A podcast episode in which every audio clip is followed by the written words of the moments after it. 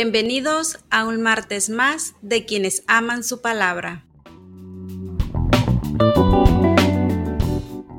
Hola raza, ¿cómo andan? Este es un martes más de quienes aman su palabra. Hoy ya no estoy solo, hoy estoy con mi carnal. ¿Qué onda, carnal? ¿Andas de vuelta? ¿Qué show? Parece que, parece que tengo años sin hacer esto. este, ya y fueron unos, unos días bien chiquitos, me siento súper nervioso otra vez. Estaba superando esa, esa parte, pero gracias a Dios estoy, estamos de regreso, estoy de regreso. Este, ah. ya sabes que siempre que te das de vacaciones, ya te la sabes, ¿no? Se te junta el mandado machín. Ah. Entonces, estos últimos dos, tres días se han dado eh, corriendo, haciendo Sí, haciendo malabares por todos lados para poder este, cumplir con todos los compromisos y responsabilidades, pero, pero esforzándonos. Creo que es importante, este, incluso hasta ahí el Señor está hablándome, diciéndome esos temas, ¿no? Que el esforzarte también es parte del completo llamado, ¿no? Porque será bien fácil. Gama, chale, la neta, vamos a aguantarnos un par de semanas en lo que en lo que se alivianan las, las cosas. En lo, que, en lo que descansa las vacaciones, ¿no? exactamente. y él no, no, debe de ser así, No, no ah. debe de ser así. tenemos que esforzarnos a seguir, a continuar con lo que Dios nos ha llamado a hacer desde cada quien en su, en su trinchera, ¿no? Entonces, hay varios temas, se juntaron, se juntaron varios temas ahí en el, en el corazón durante estos días que no, pues que no hemos estado aprendiendo, bueno, tú sí la semana pasada, ¿no? Del micrófono, pero sí, pero sí Dios, Dios ha estado ahí, es muy bueno que sigue, sigue hablando y bueno, pues emocionado otra vez para darle gas, como dice mi compa, ¿no? En este episodio. Este martesito más, pues igual contento por porque ya estás de vuelta y pues estamos de nuevo dándole. De repente uno está remando contra corriente. De repente se vienen situaciones complicadas eh, dentro de la familia, de salud, tantas cosas que de repente uno lidia en, esta carrera que estamos llevando. Y es bien fácil, vato, es bien fácil tirar la toalla, pero no es nuestro caso. Precisamente Hebreos dice que nosotros no somos de los que retrocedemos, sino de los que avanzamos para preservación del alma, dice Hebreos. Entonces, nosotros somos de esos.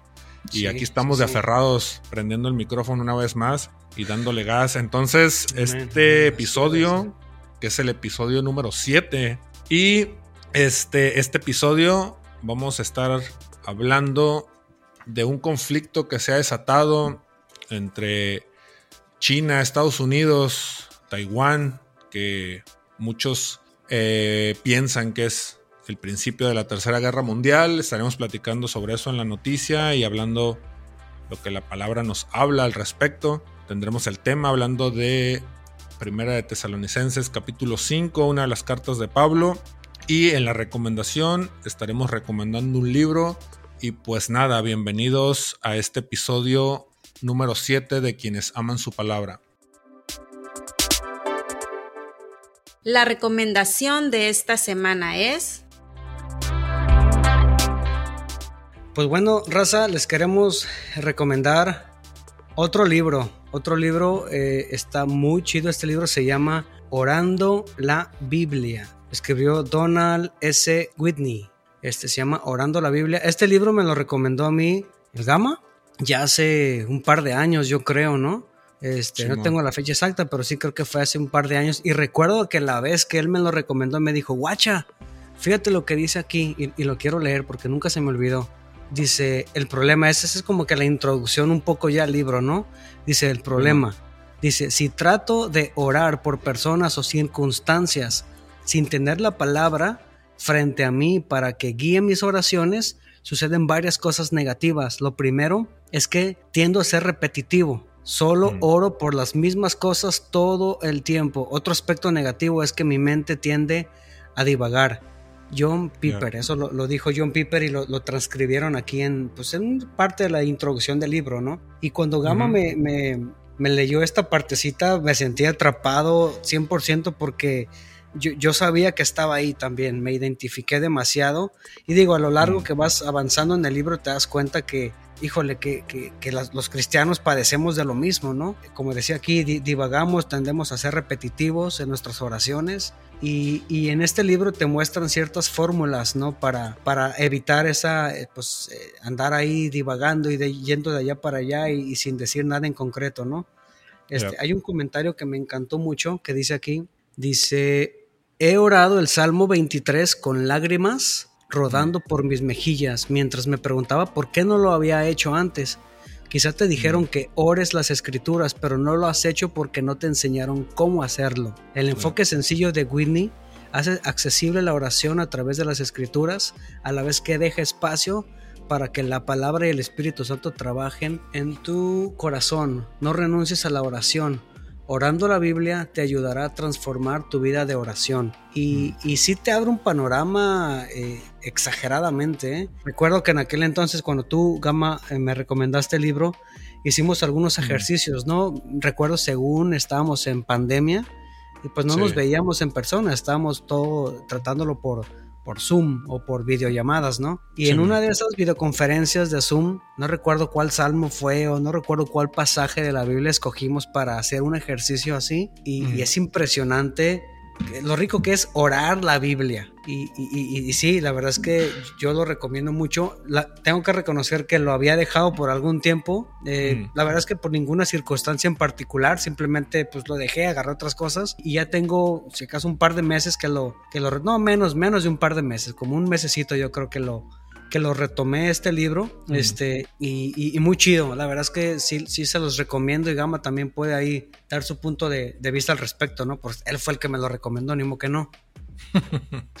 sí, este libro, eh, Orando la Biblia, a mí se me hizo interesante porque creo que todos hemos estado en ese, en ese sitio, ¿no? Donde de repente empiezas a orar y de repente estás repitiendo lo mismo que oraste el día anterior y el día anterior y el día anterior, ¿no? Y, de repente cuando piensas en, levantarte a orar o tomar un tiempo para orar, dices, pero, pero, ¿qué voy a orar? O sea, si, si voy a volver a decirle a Dios prácticamente lo mismo, ¿no? Entonces, esa es una de las partes que apunta el escritor, ¿no? El eh, Donald Whitney, que es catedrático en, en teología, man en, eh, allá en Kentucky, ¿no? Cuando oigo Kentucky se me antoja el pollo, loco. Lo mismo que te iba a decir. Coronel Sanders. Y este. Chale. Y este es, es, eh, es catedrático. Oye, por cierto, paredes, ¿ya abrieron ahí? Perdona a la gente. ¿Ya abrieron en La Paz? Estará, estará a punto. Ya Ojalá ya, ya, bueno. ando, poniendo mi sleeping ahí para esperar en la puerta. este, bueno, el punto es de que Whitney, eh, este catedrático que escribe este libro orando la Biblia, hace ese apunte, ¿no? Sobre a veces que se vuelven repetitivas las oraciones y a mí me pasó eso, ¿no? Que de repente yo quería orar, tenía ese deseo de orar, pero de repente pues las palabras se acababan, ¿no? y decías, pues, ¿qué, ¿qué, más digo? Entonces, cuando yo encuentro este libro, pues sí fue, fue pues, gasolina, ¿no? Para mi carro, ¿no? Porque me, ayudó demasiado. Por ejemplo, en el prólogo del libro me gusta mucho lo que escribe, porque dice, este libro está dedicado a T.W. Hunt, el hombre más consagrado a la oración que haya conocido. Gracias por las décadas que dedicaste a orar por mí. Voy a hacer pausa aquí, ¿no? Porque dice, gracias por las décadas que dedicaste a orar por mí. Y yo ahora que camino en el Señor, me doy cuenta que las oraciones de mi abuela, las oraciones de mi mamá, las oraciones que a personas que, que, me aman y que de repente sabían que yo andaba lejos de Dios, que, que, yo sé que oraban por mí. Hay algunos que ni siquiera sé, pero hubo gente que oraba por mí que ni siquiera sé. Y ahorita entiendo que gracias a Dios y a esas oraciones y a esas personas, hoy estoy aquí de pie, ¿me explico? Entonces se me hace interesante porque dice, gracias por las décadas que dedicaste a orar por mí, dando una alusión a que gracias a, esas oraciones, hoy está aquí este brother, ¿no? Y lo dice, también se lo dedico a RF Gates, a quien Dios usó de formas inimaginables cuando el primero de marzo de 1985 levantó la Biblia y dijo, cuando ores, usa el libro de oración Y sobre todo, esto me gustó demasiado desde que lo leí, me atrapó, ¿no? Y sobre todo, este libro está dedicado a mi Señor y Salvador Jesucristo. Todo esto y de hecho toda la vida es para ti y por ti. Después de haber hablado contigo miles de veces, no puedo esperar a verte. Eso está chido. Muy perrón. Está profundo. Y luego aquí viene la, las partes, eh, una de las partes muy importantes que dan esto que, que, hablamos, ¿no? Esta apertura a entender de qué se trata este libro. Dice, si la oración es hablar con Dios, ¿por qué la gente no ora más? ¿Por qué el pueblo de Dios no disfruta más de la oración? Yo creo que mucha gente, genuinos cristianos nacidos de nuevo, a menudo no ora porque simplemente no desea hacerlo. La razón por la que no lo desean es porque cuando oran tienden a decir las mismas cosas de siempre. Entonces yo estaba ahí y de repente leo esto y digo, ok, ese soy yo, ¿no? De sí. repente sí, sí, dices, tengo, o sea, sí quiero ir a orar, pero, pero ¿qué más voy a decir? O sea, no, pues es como cuando te encuentras con alguien, ¿no? Tienes una amistad con alguien sí. y todo el tiempo platicas de lo mismo, como que, como que sí, sí, o sea, te quiero mucho y todo, pero vamos a platicar lo mismo, no manches, o sea, qué aburrido, ¿no? Vamos. Y luego dice, como consecuencia, muchos buenos cristianos pueden terminar diciendo, debo de ser yo, debo de tener algo mal. Si me aburre algo tan importante como la oración, entonces debo de ser un cristiano de segunda categoría. En realidad podríamos preguntarnos por qué la gente se aburre al hablar con Dios, más aún cuando están hablando de cosas que son tan importantes para ellos. ¿Será que no aman al Señor? Es posible que muy en lo profundo nos importe poco la gente y los temas por los que oramos. No lo creo. Por el contrario, si este aburrimiento y ese divagar describen tu experiencia de oración, yo podría argumentar que si en ti habita el Espíritu Santo, si has nacido de nuevo, entonces el problema no eres tú, es tu método. Mm. Entonces, todo esto a mí pff, me, me, me, me, abrió demasiado sí. el panorama, ¿no? Me abrió demasiado el panorama y me identifiqué demasiado. Porque, ¿quién se atreve a decir, me aburre orar? Me explico, nadie se atreve a decir eso. Sí, sí, sí. Pero en el fondo de tu corazón sí dices, ching, pues voy a repetir lo mismo. Pues realmente eh, sí me aburre orar, ¿sí me explico? O sea, siendo totalmente honestos. Pero aquí lo que dice este brother y me gusta, o sea, si, si el Espíritu Santo mora en ti y eres un nacido de nuevo, el Espíritu te impulsa a orar. Sí. Pero aquí el problema no eres tú, sino tu método, cómo lo estás haciendo. Claro. Entonces me gustó mucho todo esto y esto fue lo que me atrapó y empecé a leerlo. La parte también eh, es Pedro, creo que el, que el, que dice, ¿no? No, es, es Pablo, ¿no? Que le dice a, a Timoteo, ¿no? Creo que toda la uh -huh. escritura es inspirada por Dios, ¿no? Y es útil para corregir, para instruir, etcétera, ¿no? Entonces, si, la, si toda la escritura es inspirada por Dios, si tú estás orando las escrituras, entonces todo lo que estás orando vino de Dios, porque es inspirado por Dios, ¿no? De acuerdo a lo que Pablo dice. Entonces, vino de Dios y tú al orarlo, lo estás regresando a Dios. Entonces, en ese, en ese, en eso no hay falla, ¿no?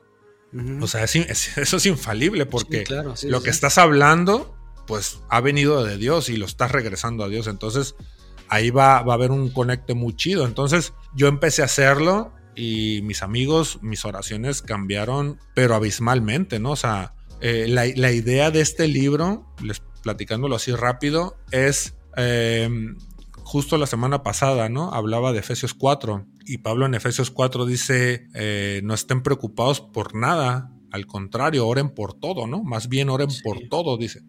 Entonces cuando Pablo dice oren por todo, al decir todo es todo. Entonces uh -huh. el argumento de este brother es esto que dice Pablo, ¿no? Efesios 4. Oren por todo. Entonces, lo que él comenta es, lee la palabra y en automático te va a empezar a venir cosas eh, que empezarle a hablar a Dios, ¿no? Por ejemplo, el Jehová es mi pastor y nada me faltará. Un ejemplo, ¿no? Uh -huh. Entonces, lo que se me viene a la mente así en corto es agradecerle al Señor por ser mi pastor, agradecerle al Señor por ser mi proveedor, porque dice, nada me faltará. Claro. Entonces tú empiezas a expresarle a Dios tu gratitud, tu reconocimiento, sobre el pastoreo que Él tiene sobre tu vida, sobre la provisión que Él tiene sobre tu vida, porque el Salmo 23 habla, Ajá, habla de, habla de que nada me va a faltar y, de ahí te agarras y empiezas a hablar. pastos me ajá. y te vuelves. y, ajá, y de ahí puede que en, que en, los primeros dos versículos estés media hora, 40 minutos hablando. Porque empiezas a fluir bien machín. Y ya no, y ya no entras en el tema de sentarte y no, pues Señor, pues, pues gracias, ¿verdad? Por esto, por aquello, y, y bendice esto y bendice aquello. Entonces, ya no estás en el mismo círculo de siempre, ¿no? En lo mismo repetitivo, ¿no? Entonces, es muy interesante este libro y me gusta asociarlo con Mateo 6.7, Mateo capítulo 6, versículo 7, que Jesús les decía a los discípulos, les decía, cuando ores, no parlotees de manera interminable como hacen los gentiles. Piensan que sus oraciones recibirán respuesta solo por repetir las mismas palabras una y otra vez.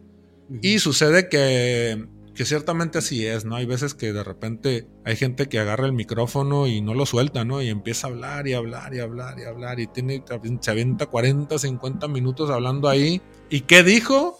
quién sabe, ¿no? Sí, sí, sí, de los 40, 50 minutos, eh, cinco cosas de las que dijo fueron contundentes y el resto fue eh, puro parloteo, ¿no? Y de acuerdo a lo que el diccionario dice de parlotear, dice parlotear, hablar de cosas insustanciales o intrascendentes. ¿Qué quiere decir esto? Que el 80-90% de lo que probablemente hablaste no tuvo sustancia, fue insustancial o intrascendente. Y Jesús dice eso, o sea, cuando ores no, no, no, no, sueltes tanto rollo, o sea, no digas tantas palabras pensando que por decir tanto rollo, por repetir una y otra vez lo mismo, vas a ser escuchado, o sea, sé contundente, ¿sí me explico? O sea, sé que, que haya sustancia en tu oración, que haya trascendencia en lo que estás diciendo, en lo que estás hablando. Entonces, eh, esa es la idea de este libro. Me ha bendecido mucho, me ha gustado mucho, he sido edificado. Yo continúo, este, gracias a, Dios y a este libro. El, hábito que yo tengo de orar es eso. Agarro la Biblia y leo y todo lo que estoy leyendo en ese momento le estoy hablando a Dios al respecto, justo de lo que estoy leyendo. Y son muy enriquecedoras mis oraciones y por eso es que lo he compartido con, con amigos como contigo, carnal. Sí, pues ahí está, raza. Este, no cuesta tan caro. Yo lo compré en aquel entonces por Mercado Libre. Suelo comprar muchas cosas por Mercado Libre, a veces por Amazon. Y la verdad es que no me acuerdo cuánto me costó, pero ¿qué será? ¿Qué te gusta? 250 pesos, 300 pesos. No creo que más que eso, ¿no? No es un libro tan, tan, sí, tan, caro. Tan caro y tampoco está tan. Estoy viendo aquí, lo tengo en mis manos. Quiero ver cuántas hojas tiene eh, 100 hojas, 110 hojitas, ¿no? Este, Y vienen muchos tips. La verdad es que sí está, sí está recomendable que te vayas haciendo de un acervo chido de, libros. Este, este es un libro fundamental, ¿no? Para tu crecimiento en el tema de oración.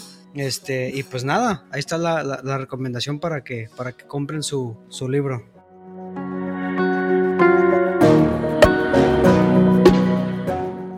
La noticia.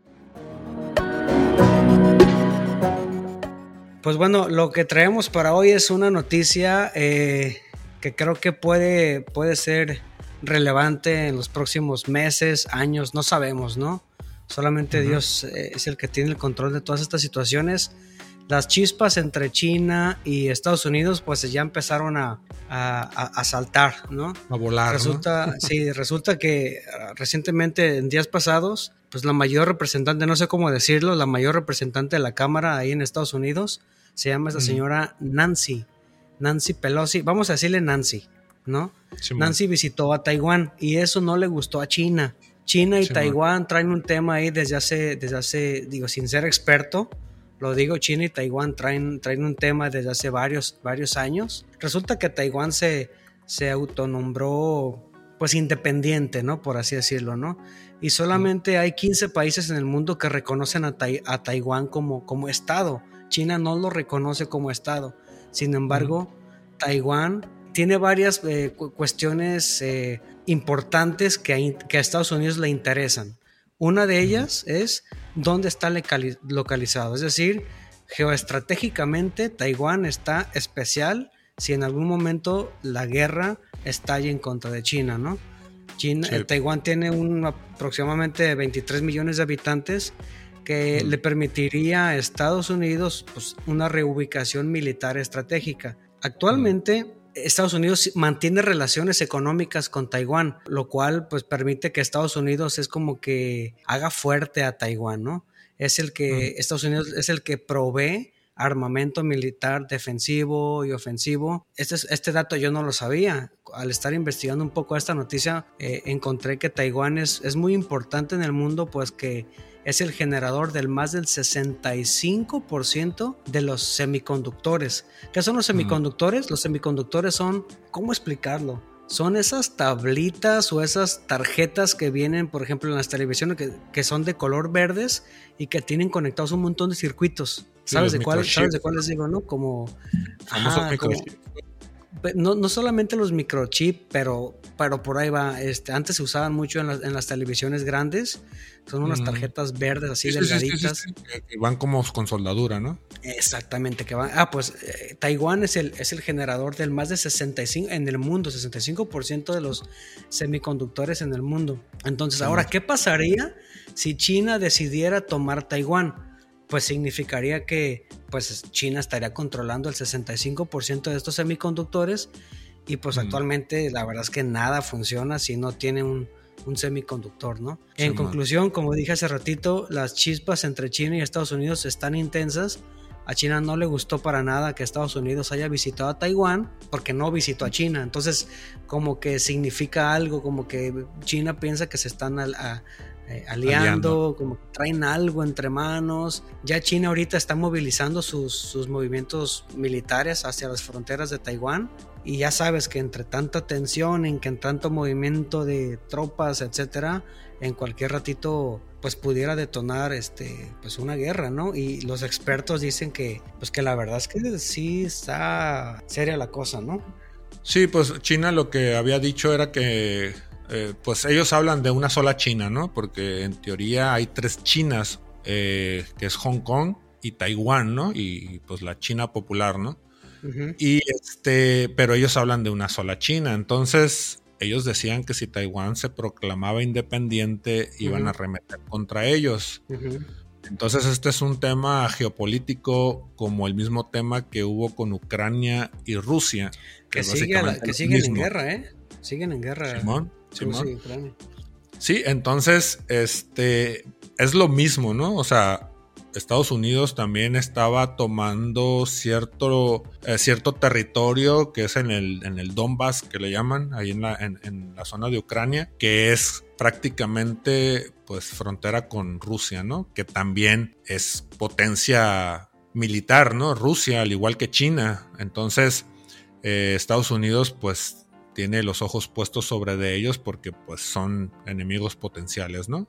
Aparte que con poder militar, ¿no? Entonces, Estados Unidos pues igualmente quería tener cercano a, Rusia por cualquier situación y eso fue lo que generó, o una de las cosas que generó el conflicto entre Rusia y Ucrania, que está sucediendo lo mismo en este momento, ¿no? Con Taiwán que también, como lo mencionabas, ¿no? Tienen ese, ese lugar estratégico, un poco lo que pasa con Israel también. Estados Unidos es aliado de Israel, porque también Israel pues está en una zona estratégica, ¿no? En, para Arabia Saudita, eh, Irak, Irán, todas esas zonas de, Asia, ¿no?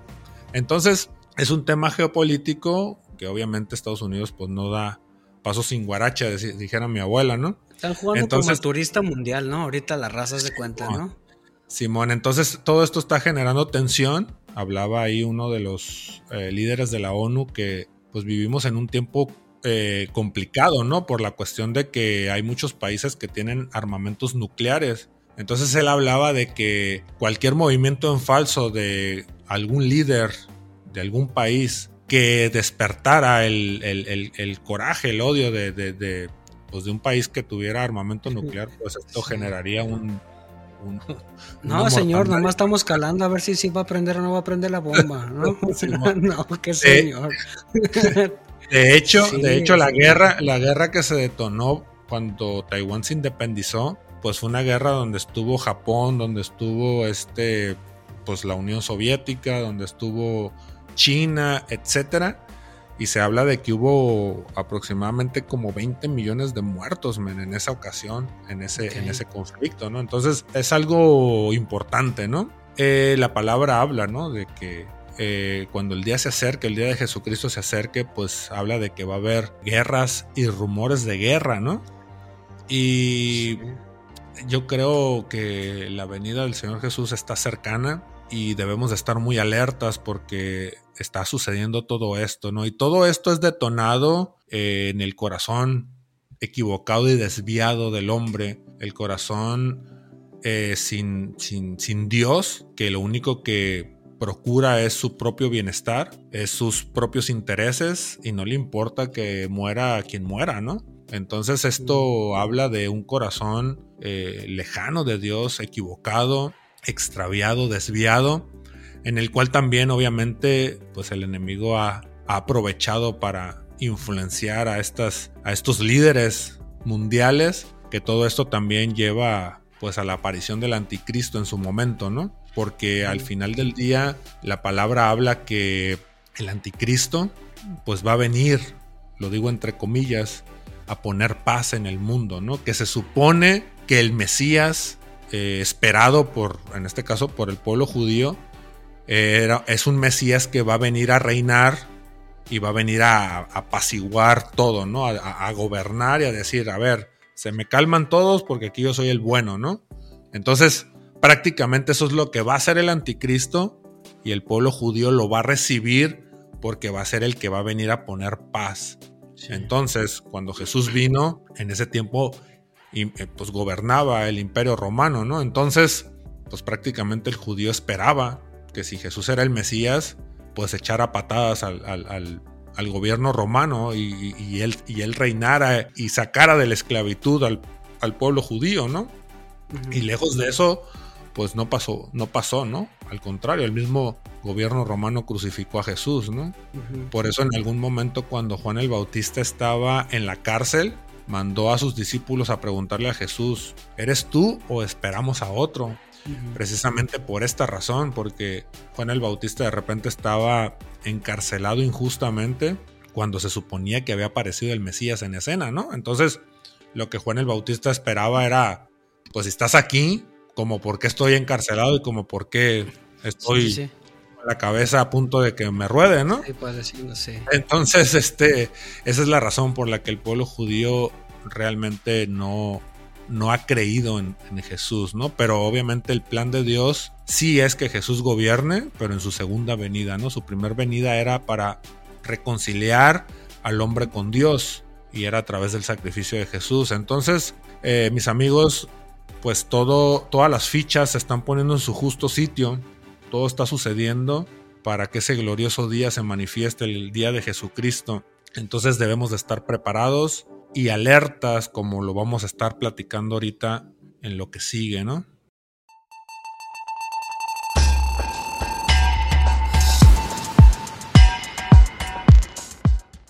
Este es el tema de la semana. Pues bueno, en, en el tema de hoy Vamos a hablar aquí de en Primera de Tesalonicenses capítulo 5.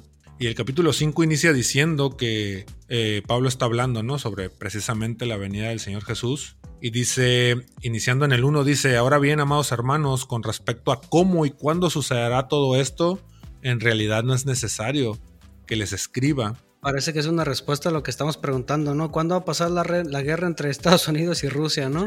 ¿Cuándo va a tornar esta onda? Y, y aquí está contestando así, así se me figuró ahorita, ¿no?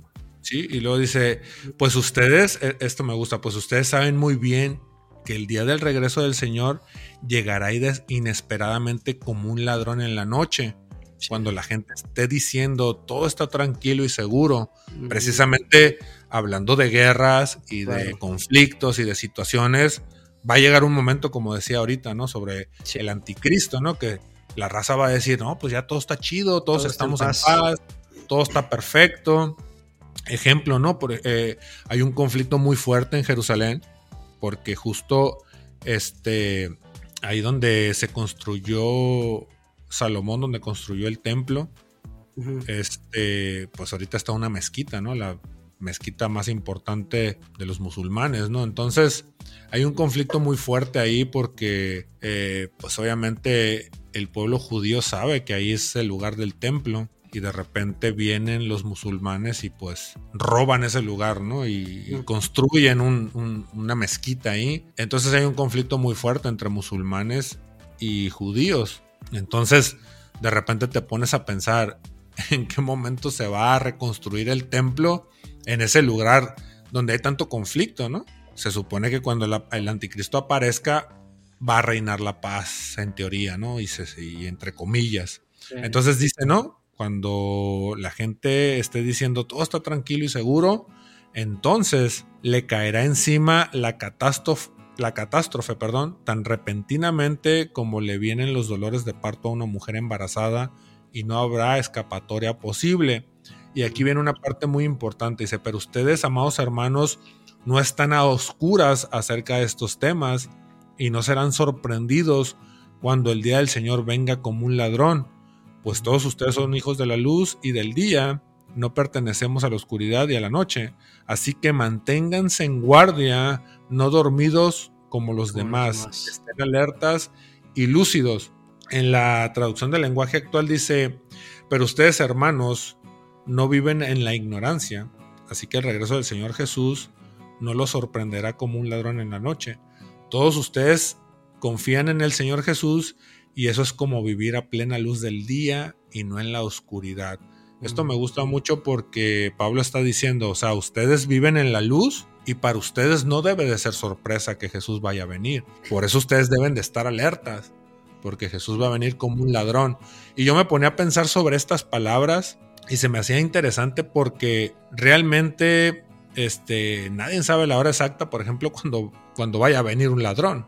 Pero si, nos, si, si nos damos cuenta, todos, todos, todos, incluyéndonos a nosotros, todos estamos preparados para cuando un ladrón venga. ¿En qué sentido? Todo mundo, el carro le pone alarma, ¿no?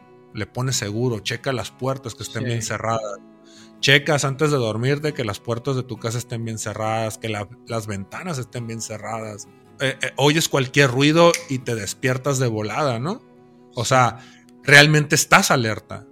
Realmente no sabes a qué hora puede llegar un ladrón pero realmente sí estás alerta y estás preparado.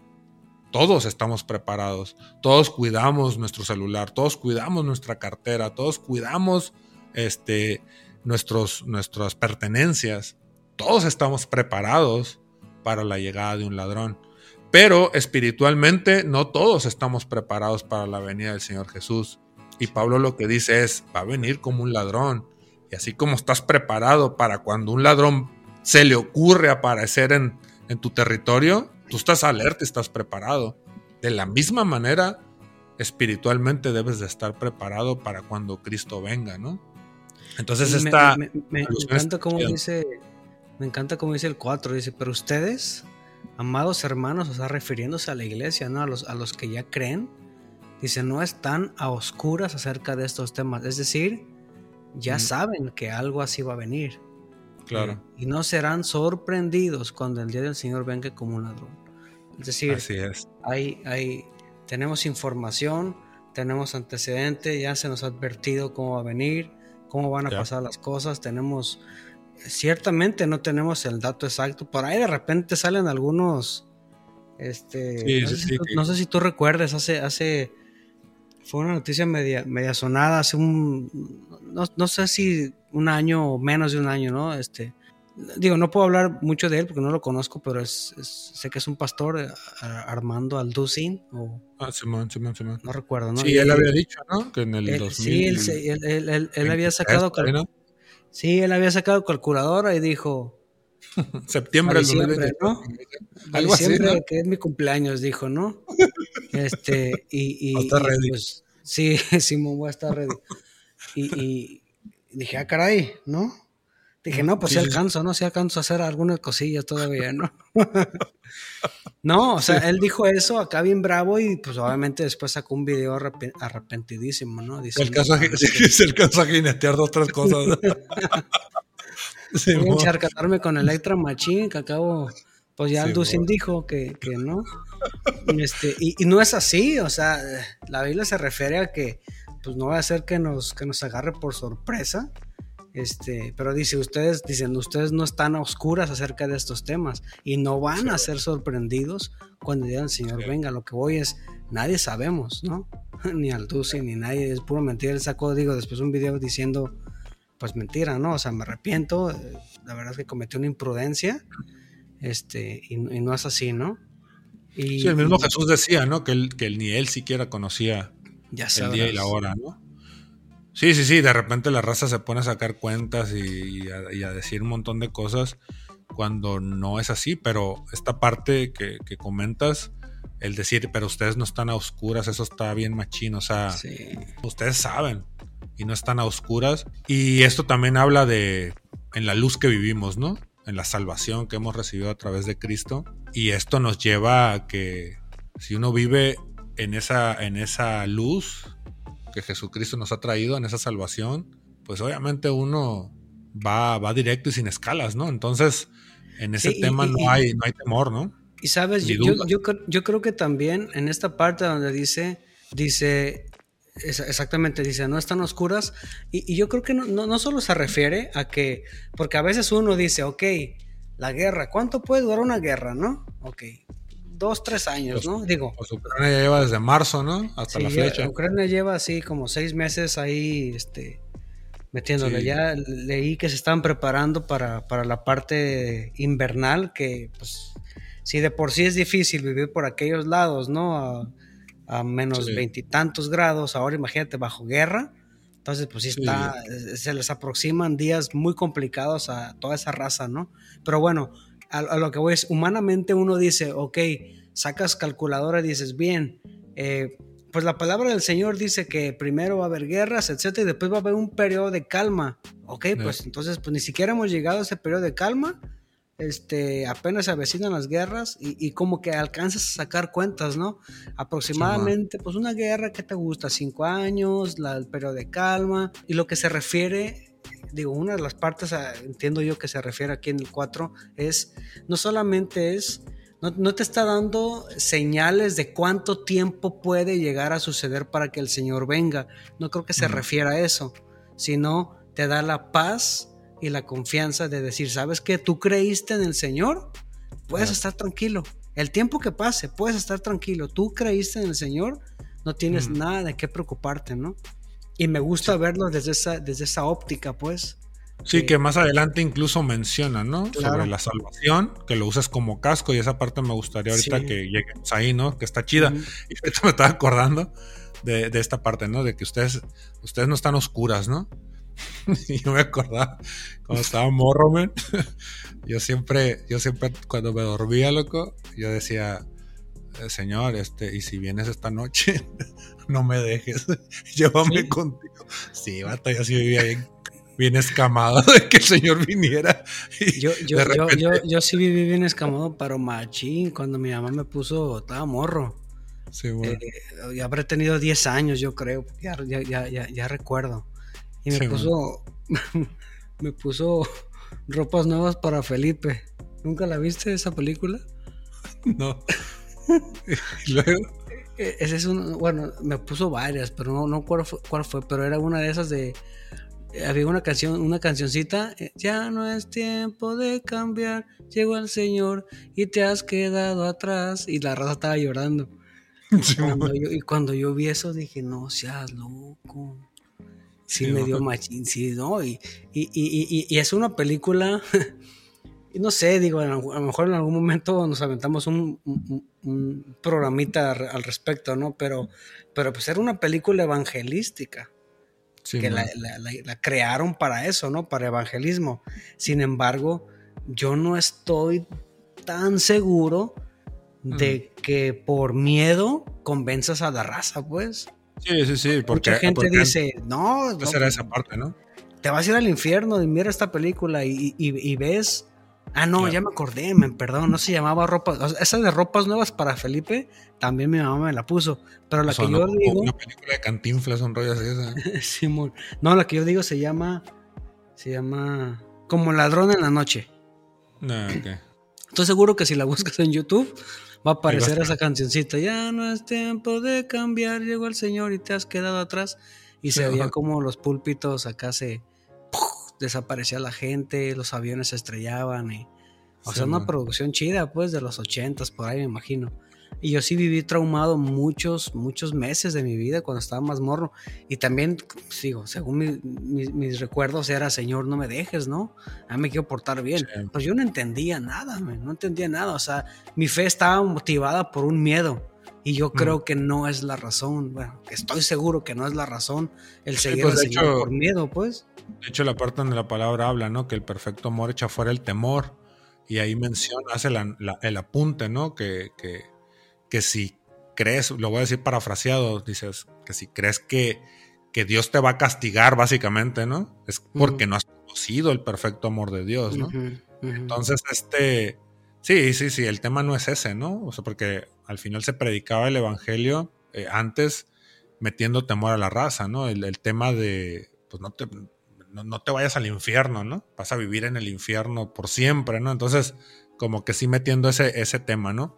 Y no, no, no, o sea, no tiene nada que ver el Evangelio de Jesús con eso, ¿no? Porque claro. la palabra habla que, que Él no vino a condenar al mundo, sino a que el mundo sea salvo.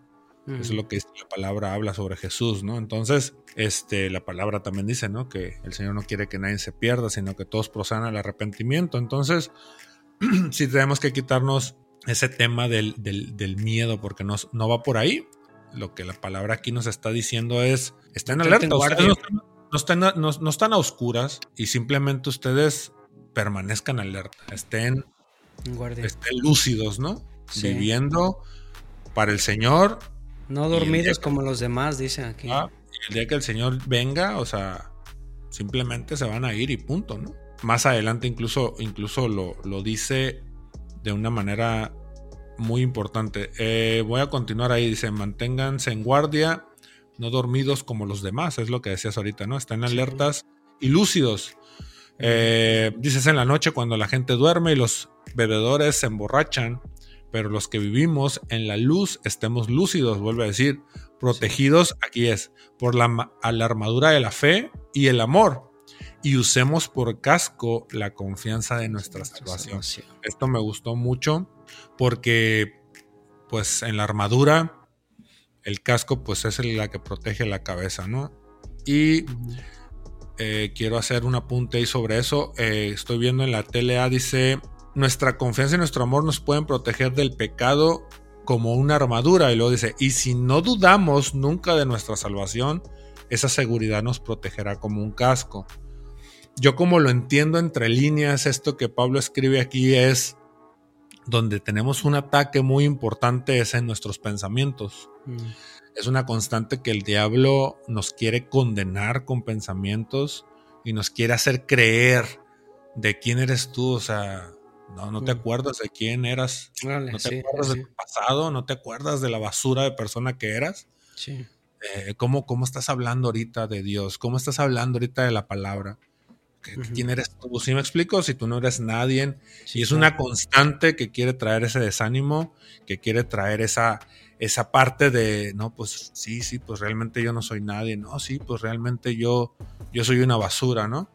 y, y, me gusta porque dice en, en, la, en la tele, me gusta, y si no dudamos nunca de nuestra salvación, esa seguridad nos protegerá como un casco.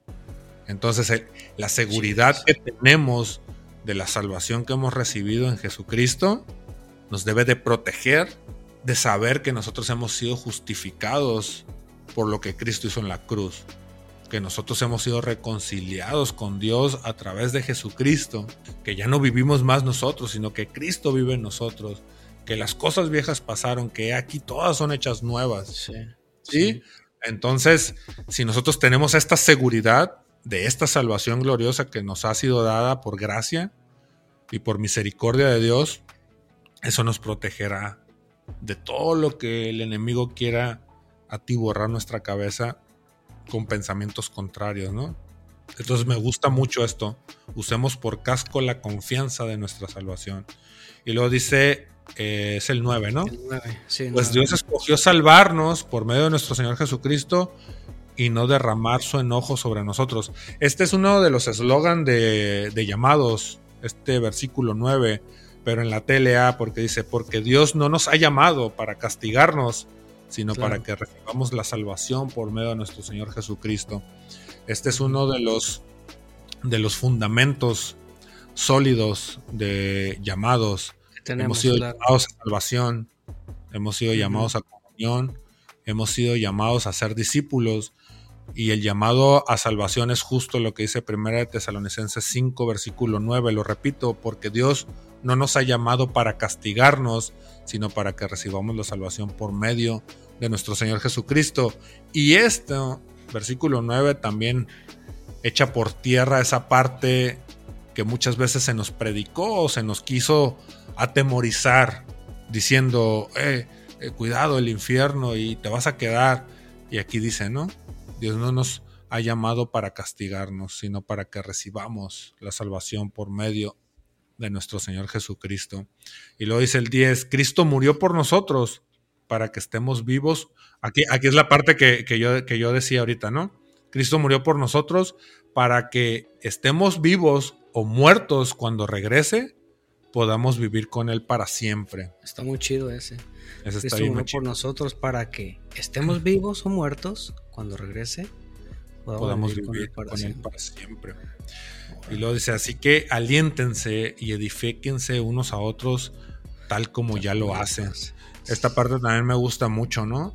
Porque, como, como decía ahorita, ¿no? Hemos sido llamados para salvación, hemos sido llamados para comunión, y esta comunión es para con Dios, pero también para unos con otros.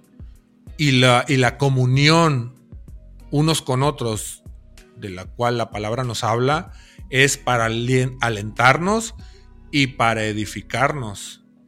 ¿Sí? es una palabra tototó también, porque a veces nos, nos cuesta mucho, yo, yo lo digo por mí, me cuesta mucho trabajo llevar a cabo esta parte, ¿no? Me, siento muy retado sobre, sobre esto que dice, así es que aliéntense y edifíquense unos a otros, tal como ya lo hacen.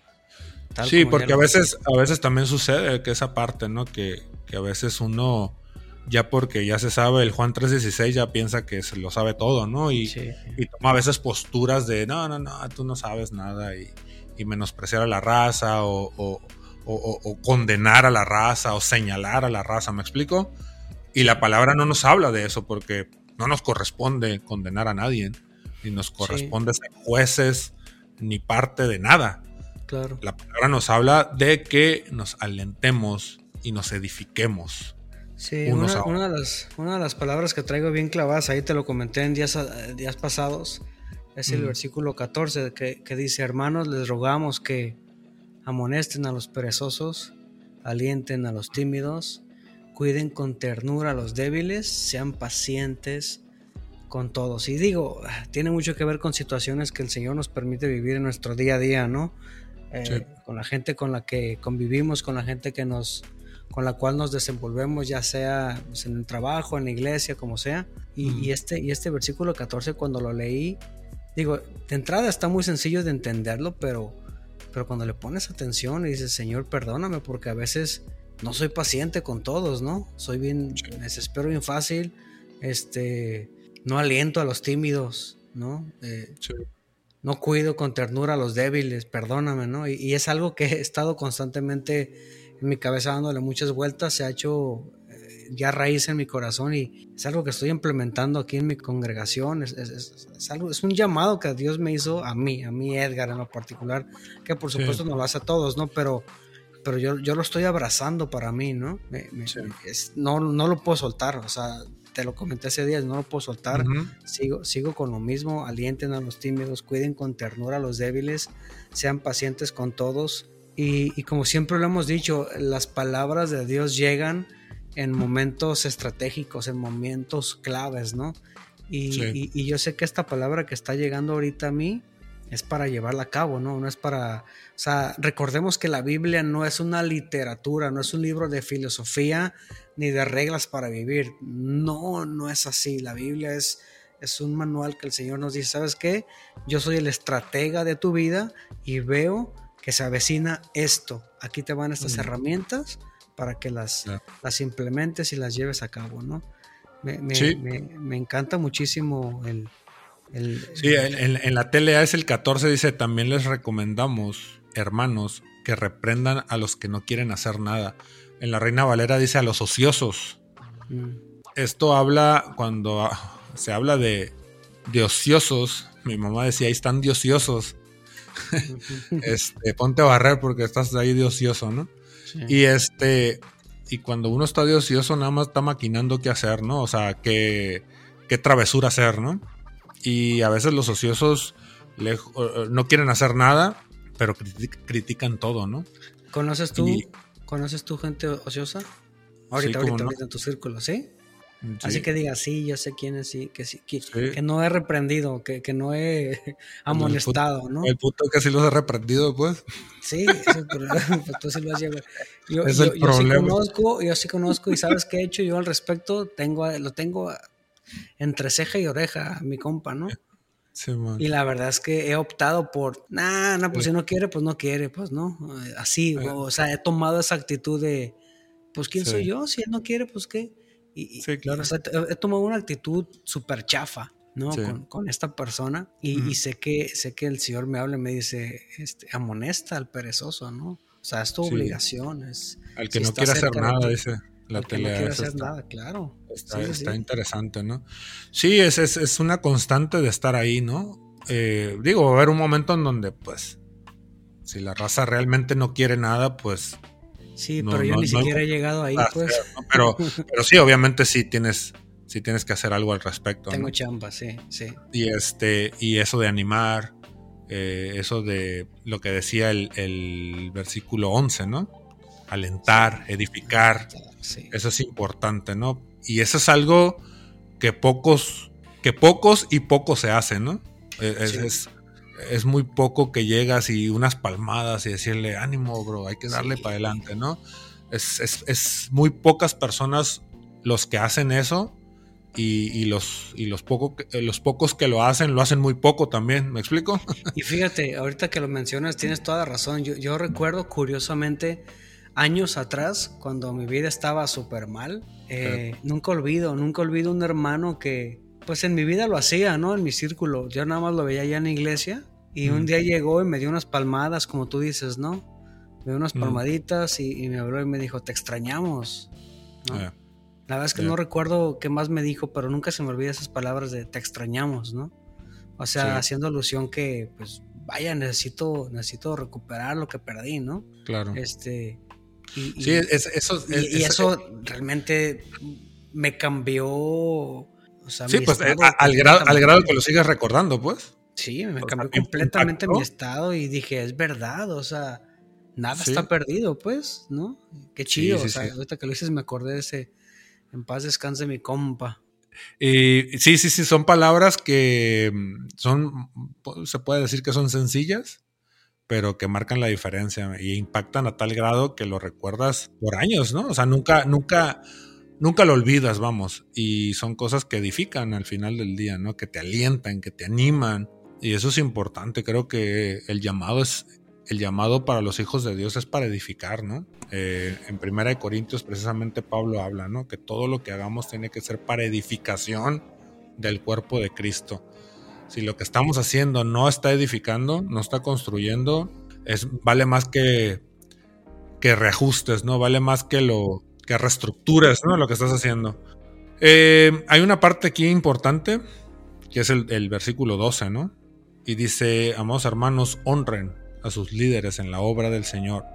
Ellos trabajan arduamente entre ustedes y les dan orientación espiritual. Y luego dice el 13, ténganles mucho respeto y de todo corazón demuéstrenles amor por la obra que realizan y vivan en paz unos con otros. Esta parte está importante porque habla de honrar a los líderes, ¿no? Habla de honrar a los que llevan este, las riendas, ¿no? De, Tienen un, liderazgo en, el cuerpo de Cristo, ¿no? Entonces, eh, es importante la anotación que hace Pablo al respecto de honrar. Como, como pueblo de Dios, es importante honrar a, a, los líderes, así como habla de honrar a las autoridades, y no precisamente está hablando de si son buenas autoridades o si son malas autoridades. Es, es, un poco como el de honra a tu padre, a tu madre, ¿no? O sea, no habla de si son buenos o son malos, si me caen bien o no me caen bien. Habla de honrarlos y eso es importante. Y a los líderes, pues les habla de trabajar, ¿no? Entonces, este, es importante las dos caras de la moneda, ¿no? Al pueblo de honrarlos y a los líderes de que trabajen, ¿no? Porque a veces buscamos el nombramiento solamente, ¿no? Pero no buscamos realmente el velar por las almas de las personas, no buscamos realmente el bienestar de las personas, no buscamos realmente el edificar en las personas, simplemente buscamos el nombramiento y, ah, qué bonito se oye el líder tal, ¿no? Sí, claro, el Entonces, tanto se habla para el, el pueblo de honrar, pero también se le habla al líder de trabajar, ¿no? Entonces es, esas, estas partes son importantes, tanto de un lado como del otro. Y este. Y me gusta, ¿no? El 13, ¿no? Ténganles mucho respeto y de todo corazón demuéstrenles amor. Esta parte me gusta por la obra que realizan. Hay que mostrar amor porque pues al final del día es parte del llamado, es parte de mostrar a Jesús, el amar, a nuestros líderes, pero también amar a los hermanos, amar a los enemigos, pagar bien por mal, no le hace que nos hayan hecho mal, dar bien. Eh, sí, no nos cansemos de hacer el bien, porque a su debido tiempo cosecharemos, dice la palabra, ¿no? Y luego dice el 14, hermanos, les rogamos que amonesten a los perezosos, que es la parte donde estábamos, ¿no? Y luego dice el 15, asegúrense de que ninguno pague mal por mal. Esta es la parte que decía ahorita, ¿no? Más bien, Siempre traten de hacer el bien entre ustedes y a todos los demás. Estén siempre alegres, esto es lo que hablabas ahorita, ¿no? Nunca dejen de orar. Sean agradecidos. Esta parte me, gusta y quiero hacer un, apunte, ¿no? Dice, sean agradecidos en toda circunstancia, pues esta es la voluntad de Dios para ustedes, los que pertenecen a Cristo Jesús. En la TLA es el 18 y dice, den gracias a Dios en cualquier circunstancia esto es lo que Dios espera de ustedes como cristianos que son. El, el, TLA está bien chido. Esto es lo que Dios espera de ustedes como cristianos que son. ¿Qué espera de nosotros? Que seamos agradecidos, en, toda circunstancia. Eso lo hablábamos hace 15 días, si mal no recuerdo, ¿no? El tema del, de tener un corazón agradecido, ¿no? Me llama mucho la atención esta última parte del, del 18, que dice, pues esta es la voluntad de Dios para ustedes, coma, los que pertenecen a Cristo Jesús. Es decir, entonces, digo, es fácil de responder, ¿no? Aquellos que no pertenecen a Cristo Jesús, entonces, ¿cuál es la voluntad de Dios para ellos, no? Pues que se arrepientan, ¿no? Que pertenezcan que te arrepientas, que pertenezcan a Cristo. Ahora sí, la voluntad de Dios les aplica a ustedes para que sean agradecidos en toda circunstancia. Está muy chido. Está muy y, chido. Y, luego dice el 19, ¿no? No apaguen al Espíritu Santo. en, La tele, en la TLA dice, no alejen de ustedes al Espíritu Santo. Mm. Así es que la manera de no alejar al Espíritu Santo es viviendo una vida recta, una vida conforme a los principios de la palabra, ¿no? Mm. Viviendo una vida en Cristo Jesús, apegados a Él en la roca y en el fundamento que es Jesucristo. Lo dice el 20, no se burlen de las profecías, sino pongan a prueba todo lo que se dice, retengan lo que es bueno, aléjense de toda clase de mal. Eso está interesante. Dice, pongan a prueba todo lo que se dice. A veces, yo te platicaba hace poco, ¿no? Que yo cuestiono todo. Sí, sí, sí. Y aquí el 21 lo dice. O sea, no es realmente no está mal cuestionar. No, pero tú sí, mi compa sí se va para el otro lado. ya te quieres agarrar de ahí, ¿no? Señor. Me, apego al artículo 21, me, apego, al 20 de la razón. me apego al 20. Aquí tú, me apego al 21, te voy a decir. Te apegas al 21 de Tesalónica. Ahí está, ¿no? Me apego, no, pues al, me apego al 21. Dice. Si no, pongo sí. la prueba de todo. Ahora, lo todo lo que se dice, así es que lo, voy a poner a prueba. Y, luego, ¿Y, qué, y, qué, y, a ver, ¿y qué, hay del, ¿y qué del versículo que dice Corintios?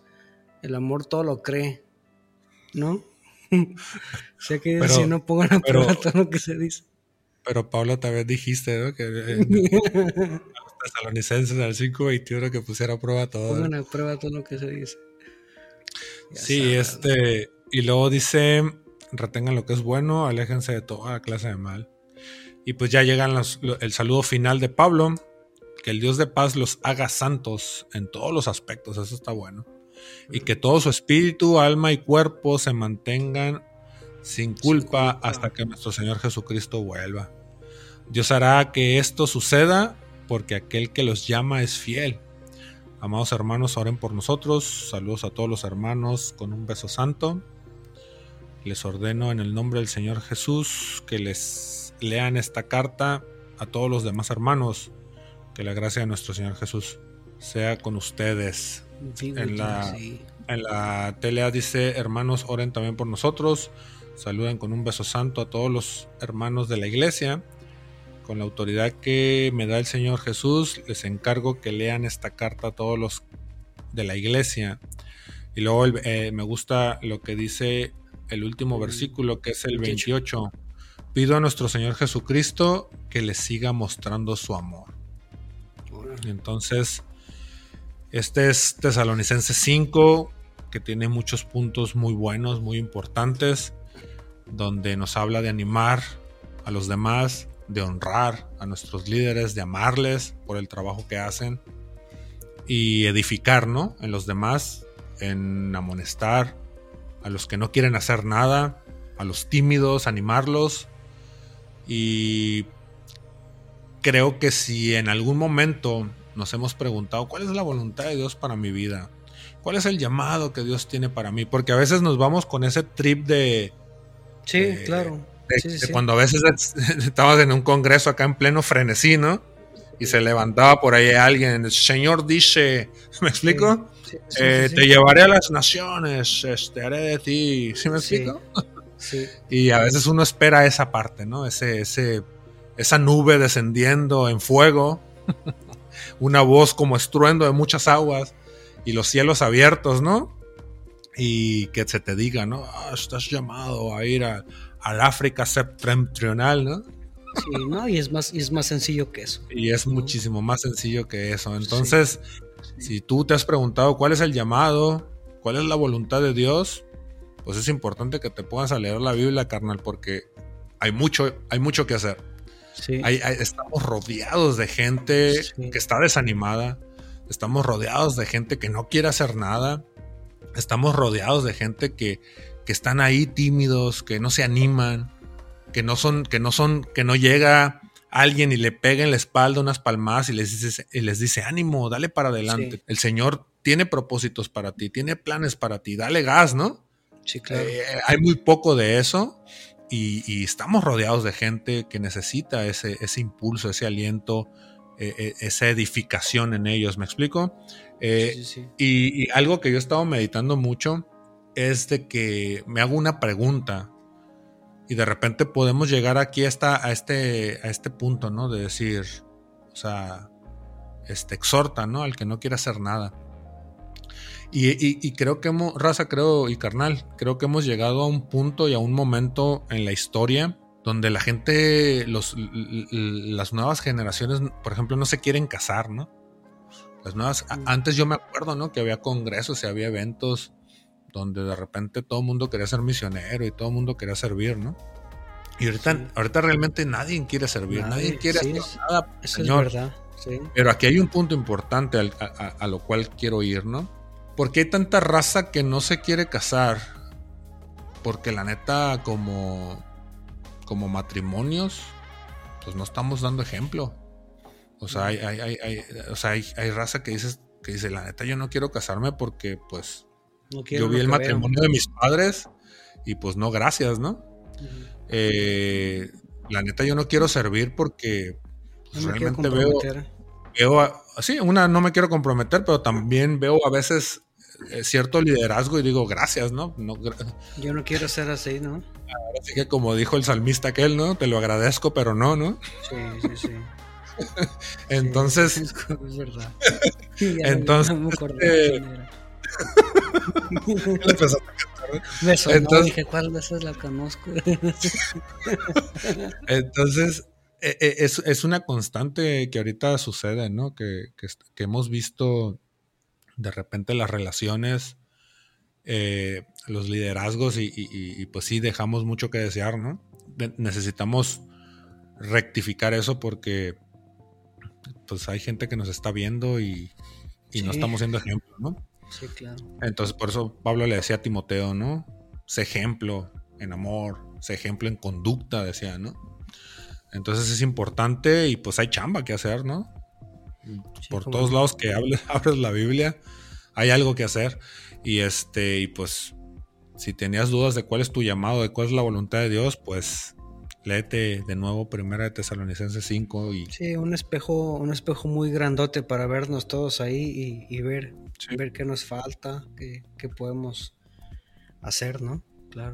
Sí, hay mucho por hacer y, pues qué chido, ¿no? Porque la palabra al final es eso, ¿no?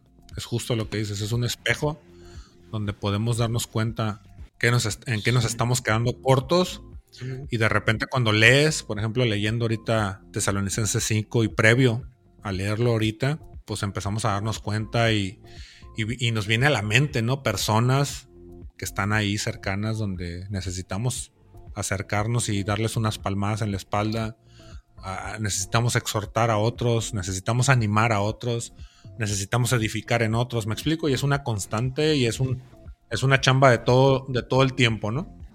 Entonces, pues les animamos raza con esto. Eh, pues este es el tema de este día y, y, pues con esto cerramos el programa de hoy.